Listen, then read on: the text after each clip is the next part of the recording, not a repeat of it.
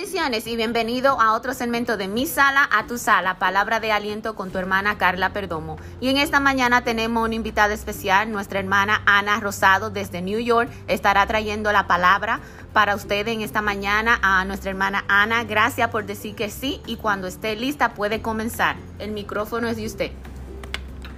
Dios le bendiga, hermana Carla. Muy buenas tardes, amigos y hermanos. Ah, desde aquí, de New York, le traigo esta reflexión que el Señor ha puesto en mi corazón y en mi mente. Ah, le puse como tema la grandeza de Dios. Y voy a usar unas cuantas citas bíblicas que se la voy a dar y usted la puede anotar, ah, porque quizá no, no, la pueda leer todas. Es, ah, comenzando con el Salmos, el Salmos 19 eh, del 1 al 10, Jeremías 32, 17, Primera de Crónicas 29, 11 y 12, el Salmo 80, 19, en Lucas 1, 37, Apocalipsis 1, 8 y Segunda de Timoteo 3, 16, 17. Le doy esta cita bíblica primeramente porque como le dije, no, quizás no pueda usarla toda porque el tiempo también es limitado y tenemos que tener a consideración con el tiempo, ya que el Señor es un Dios de orden. ¿Qué se entiende por grandeza? Algunas definiciones de esa bella palabra tengo aquí. Cualidad de la cosa o persona que es grande en importancia, tamaño, intensidad o bondad excelencia, gloria, magnificencia y majestad. La definición para el Señor la tengo expresamente aquí ahora que se la voy a decir. La grandeza de Dios se define así. Dios habla de su dominio absoluto sobre todas las cosas, sus infinitos recursos, su poder inimaginable para hacer lo que quiera y para quien quiera. Él es el rey de todos. Incluso es el rey de aquellos que negarían su nombre. Hermano, eso es maravilloso. Dios es grandioso, Dios es maravilloso, inmensurablemente misericordioso. Su grandeza no tiene límites.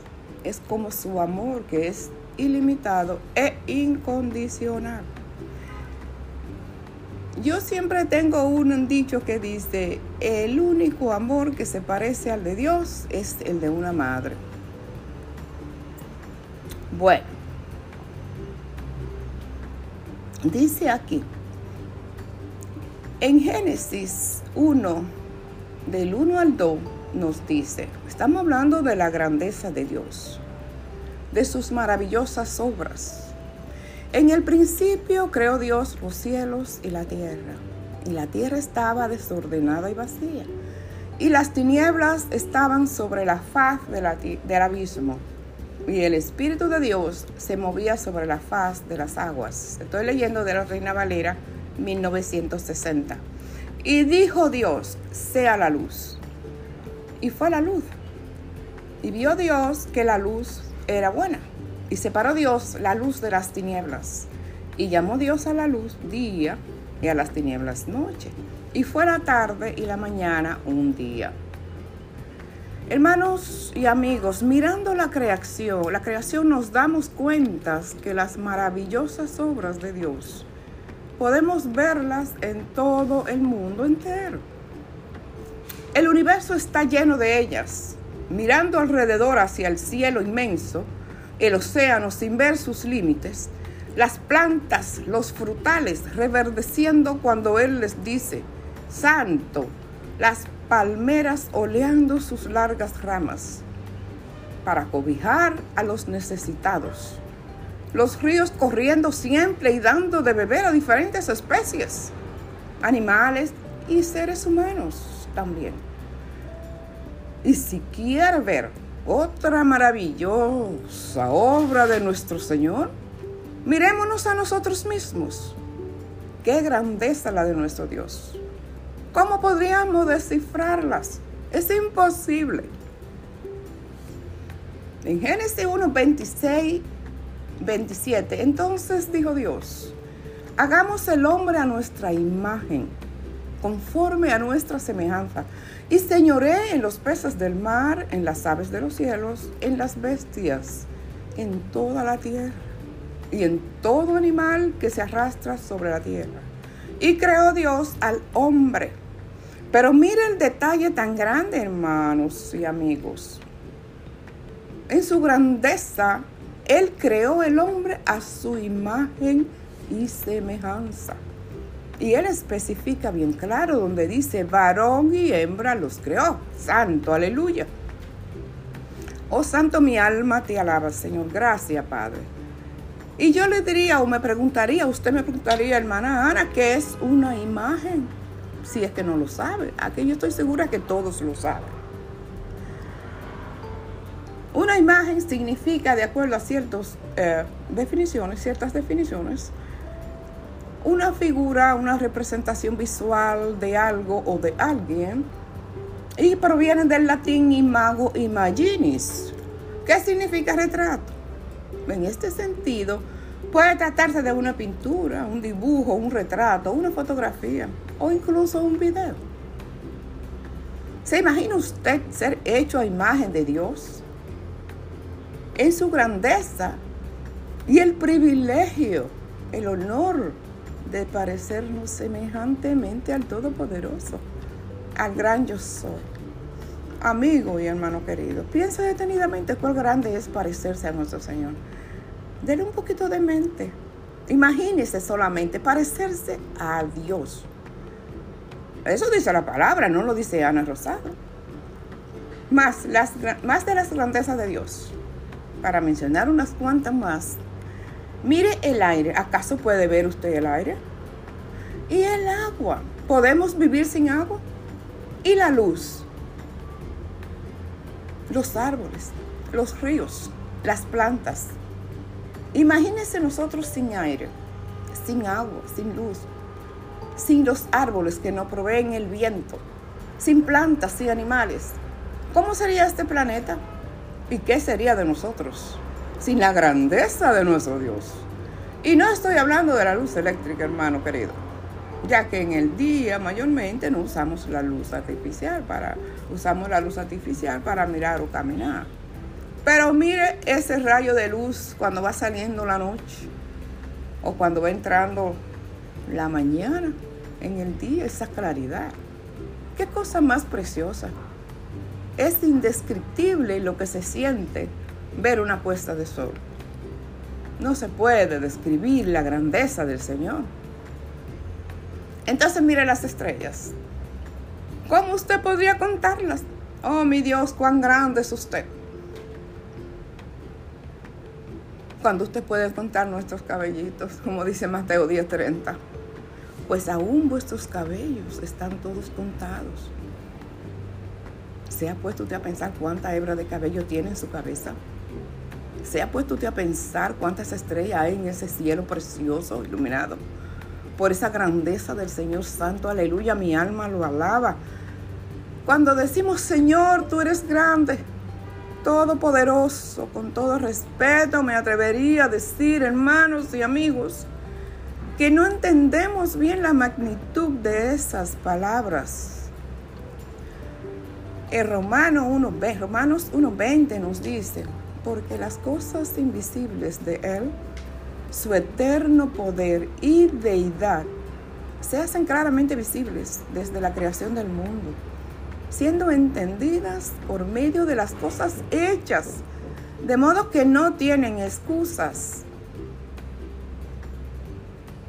La grandeza de Dios, las maravillas que Él ha hecho, como dije antes, se pueden ver, se pueden sentir, también podemos beneficiarnos de ellas.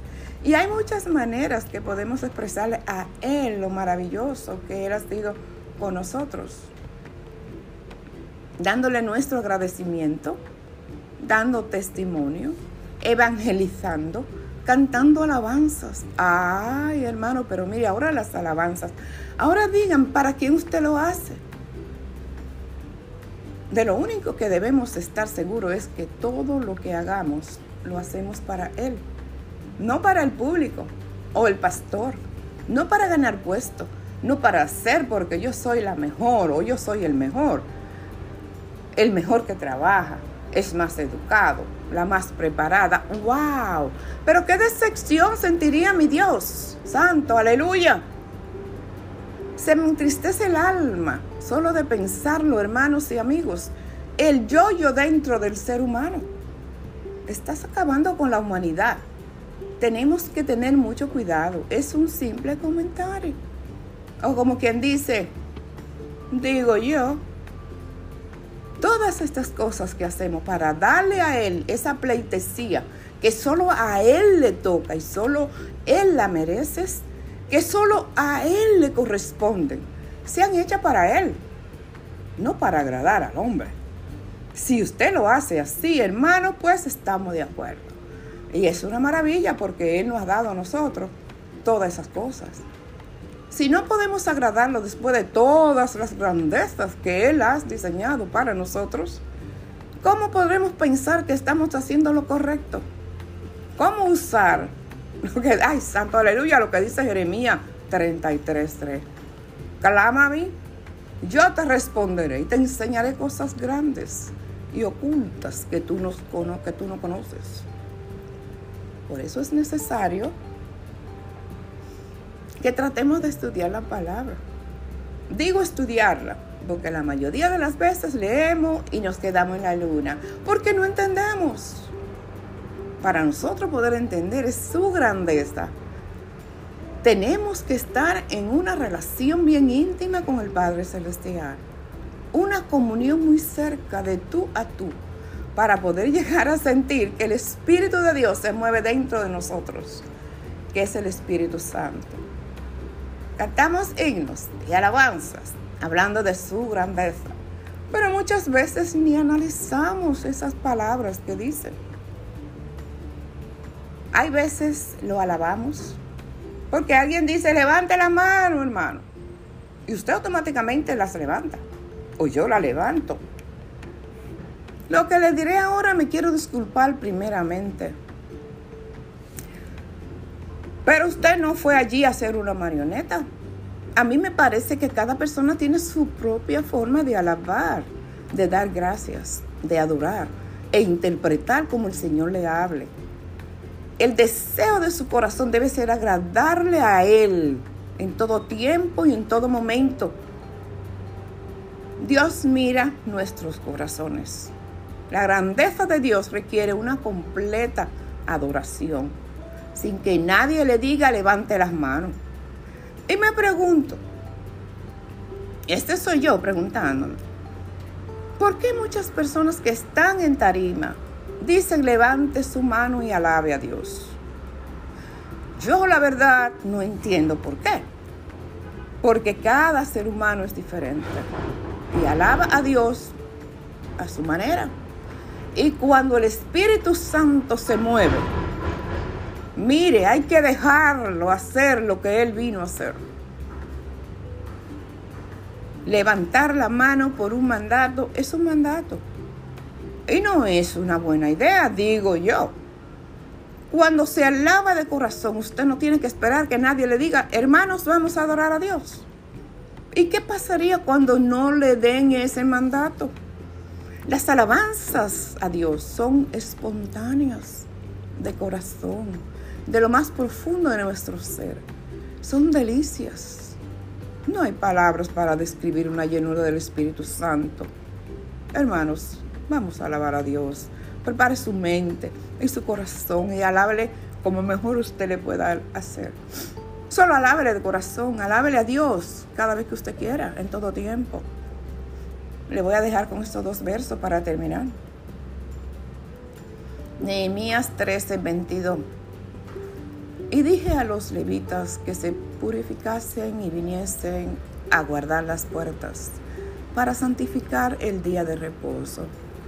También por esto acuérdate de mí, Dios mío, y perdóname según la grandeza de tu, de, tu misericordia. En el Salmo 66, 3 dice, Decid a Dios cuán asombrosas son tus obras. Por la grandeza de tu poder se someterán a ti tus enemigos. Hasta aquí mi parte. Dios le bendiga, hermanos. Y espero que esto haya sido de bendición. Dios le bendiga. Gracias, hermana Carla. Amén, gloria a Dios, gloria a Dios, la grandeza de nuestro Señor. En el salmo que la hermana comenzó a decir, Salmo 19.1 dice, los cielos cuentan la gloria de Dios y el firmamento anuncia la obra de sus manos. Qué grande es nuestro Dios.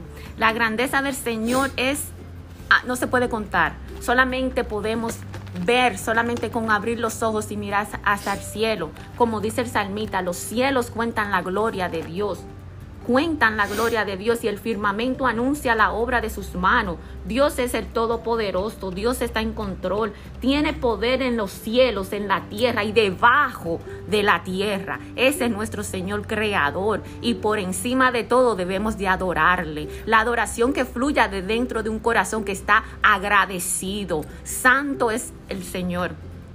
Oh, gloria a Dios. Gracias, hermana Ana, por dejarse usar en esta palabra de sobre la grandeza de Dios. Debemos de conocer a nuestro Dios primeramente. Debemos de entrar en intimidad con Él y debemos de conocer porque Él quiere darse a conocer. Él quiere enseñar quién es Él. ¿Y cómo lo vamos a conocer? Cuando entramos en una intimidad con Él, cuando conocemos al Padre, cuando conocemos al Hijo, cuando conocemos al Espíritu Santo de Dios, vamos a conocerlo, vamos a conocerlo de verdad, en una intimidad, en nuestros apocentros, entrar en nuestros apocentros para conocerlo a Él. Gracias. Gracias Padre, gracias Hijo, gracias Espíritu Santo de Dios. Gracias Padre por esa grandeza tuya, Señor. Gracias porque tú creaste los cielos y la tierra, Señor. Y te damos gloria y honra a ti, Padre amado. Gracias Padre Santo. Gracias por la hermana Ana, Padre, que ha venido y dio esta palabra, Padre Santo. Que sea, Padre, llegando a cada corazón, Padre amado, y a cada oído, Padre, en esta mañana. Y que mediante la palabra tuya poderosa sea tu Señor trayendo arrepentimiento, sea tu Señor trayendo sanidad, sea tu Señor trayendo liberación, Padre, en el nombre poderoso de Jesús.